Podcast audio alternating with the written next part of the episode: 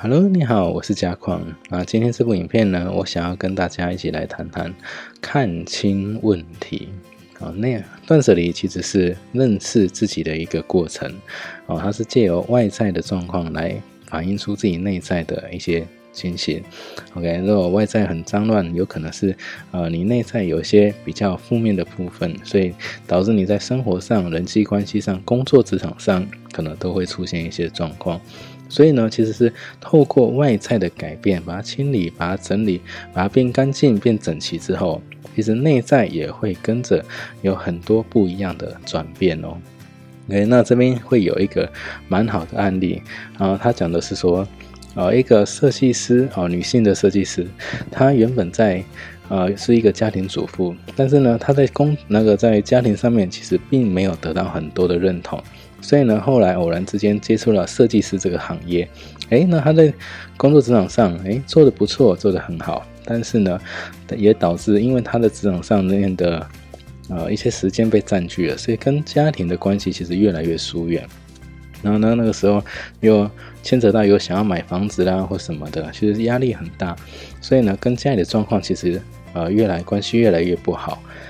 那后来呢？他学到断舍离这个部分，那他开始在实行之后，那他才发现说，哇，原来他把东西全部清理了之后，诶，他才看清楚一个问题是说，其实他给自己的压力太大，来自于也许是啊需要存钱买房子啦，或什么导致他心理状况啊很不开心，啊，所以导致跟家里的状况也有点疏远，所以呢，他就转换了一个念头，诶。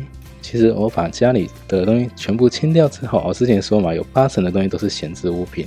那只要把这些东西清理掉之后，哎，家里还是很大，那我根本不需要再去花了好几千万再去买一栋新的房子。所以呢，他诶念头一转之后，诶，他心境也变得跟着变好了，所以他跟家庭的关系也变得更好了。那他在职场上也可以继续做他的发展。好，所以呢，很多时候其实我们是借由断舍离这件事情，可以来看看自己的真正问题所在到底那在哪里，那可以进而去做最有效根源的去改善哦。好，那我们再看下一个哈，定义环境。那这本书的一百零二页的地方，它有提到说，和人呃场所有关系的环境啊，比如住家啦，或者是工作职场啦，或者我们出去玩的饭店啦。哦，去玩的地方其实都会多多少会影响到我们自己内在层面的一个部分。那想问一下大家，你们喜欢在自己家里面呢，还是喜欢在饭店啊去住呢？我想大部分人应该都会比较喜欢在饭店吧？为什么？因为饭店比较干净，而且什么东西都没有，对不对？就只有一个皮箱，你所需要的就是那个皮箱而已。可是其他所有需要多余的东西，通通都不存在。哦，所以呢，这个才会让大家心情上会比较干比较舒适，比较感觉更好。好，那另外一个是跟自己近或是远的环境。比如说，跟自己最近的环境是哪里？一定是自己的卧室嘛，自己的房间。我每天都要那边睡，所以它跟自己是最亲近的。可是，如果今天你的房间是很脏乱啊，东呃地上很多的东西然后都没有收，连走路都会怕踩到啊，啊晚上起来上个厕所怕会摔倒啊或之类的，那那种环境底下，你会觉得好吗？OK，好，那。可不可以靠自己改变？就像刚刚说，如果你家里环境弄得很多脏乱，或者是很多物品都放在那边，你也不愿意丢，就生了很多尘螨啊、细菌啊，哦，那这样子的话，会不会对你的生活造成很大影响？我相信是会嘛。那你能如这个是不是你可以改变的地方？那如果有些哦，我去外面的那个饭店住啊，也许那个我没有办法改变，可是你自己住家可不可以改变？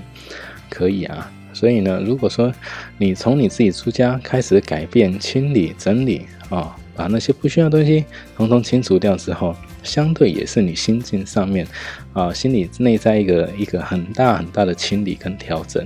那这样的话呢，你环境变好了，是不是也会跟着你影响到你内在层面？那这样的话，你会发现，哎，我的负面能量变少，那正向的能量越来越多之后，我不管在职场、人际关系跟家里的关系。健康上面其实都会随之而提升哦。OK，那那鼓励大家在断舍离的时候，千万不要只做一次，那一定要做很多次。那你做从第一次做到第十次，你会发现你的状况是越来越好，越来越好哦。OK，那今天的影片就先到这里，那我们下个影片再见喽，拜拜。如果您觉得这部影片还不错，可以在底下谈谈您的看法，也记得订阅跟开启小铃铛，之后再为您带来更多精彩的断舍离影片。拜拜，别忘了要订阅哦。